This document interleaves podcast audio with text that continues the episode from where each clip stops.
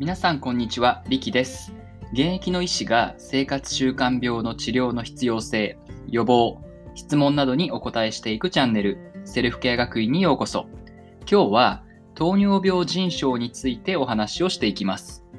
今日の流れなんですけど、まず最初に糖尿病腎症とはどんなものか、次に糖尿病腎症の検査と治療、それから最後に糖尿病腎症の何が怖いのか、こういった流れでお話をしていきます。まず最初に糖尿病腎症についてお話をしますね。これは高血糖によって腎臓の細胞に影響が出て腎臓の機能が落ちてしまうことですね。腎臓は体の中のいらないものを捨てる臓器なんですね。いらないものっていうのは例えば余分な水とか余分なカリウムとかその他の不必要な物質などですね。腎臓の機能が落ちてしまうと体の中にいらないものが溜まってしまうんですよね。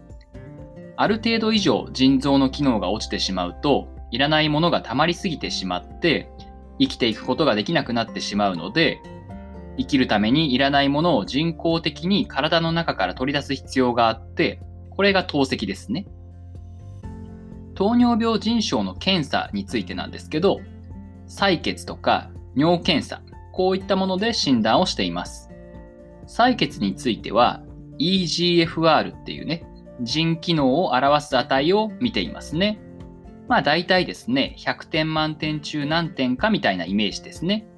10点以下だったら透析っていう風に思っておいてください。尿検査では尿アルブミンという検査を見ていますね。アルブミンっていうのはタンパク質ですね。つまり尿の中に漏れているタンパク質の量を見ているということですね。この EGFR と尿アルブミンの検査で腎症の重症度にランクをつけているんですね。1から5期まであって、1期は EGFR も尿アルブミンも正常。5期は透析。こんなランクになっていますね。次に糖尿病腎症の治療についてなんですけど、治療といってもこれをすれば腎臓が元通り良くなるみたいなね、積極的な治療はないんですよ。腎臓を悪くする要因をなるべく取り除いて、これ以上腎臓が悪くならないようにするっていうイメージですね。じゃあ具体的にどんなものがあるかっていうと、まずは生活習慣の改善ですね。太らない。BMI ですね。まあ、これが25未満にしましょうっていうことになってますね。BMI っていうのはね、肥満度の指標ですね。Google とかでね、調べてみてください。あとは禁煙とか、お酒を飲みすぎない。あとは食事ですね。さっきのね、重症度のランクが悪くなってくると、タンパク質とか塩分とかカリウム、これらの制限も必要になってきます。あとは生活習慣の他には血糖値とか血圧、脂質異常症、コレステロールとかですね。そういったもののコントロールに加えて、貧血ですね。腎臓からは血を作るホルモンも出ているので、腎臓の機能が下がると貧血になってくるんですね。あとは、カリウムとかリンの異常。まあ、これらはね、腎臓の機能が上がると、下がると体内に溜まってしまうものなんですけど、こういった治療も並行して行っていくことになりますね。じゃあ、糖尿病腎症の何が怖いのかっていうと、一旦腎臓の機能が悪くなると積極的に良くする治療がないことですね。これ以上悪くならないように悪くなるスピードが緩やかになるようにっていう治療しかないんですよ。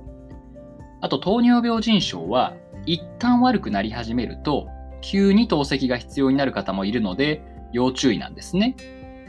透析には血液透析っていうのと腹膜透析っていうのがあるんですけど血液透析っていうのはシャントを作るんですね。まあ、これは腕に小さい手術をして静脈と動脈をくっつけるんですよ。そうすると腕の表面の静脈に深い深いところにある動脈の血が流れて盛り上がってくるんですね。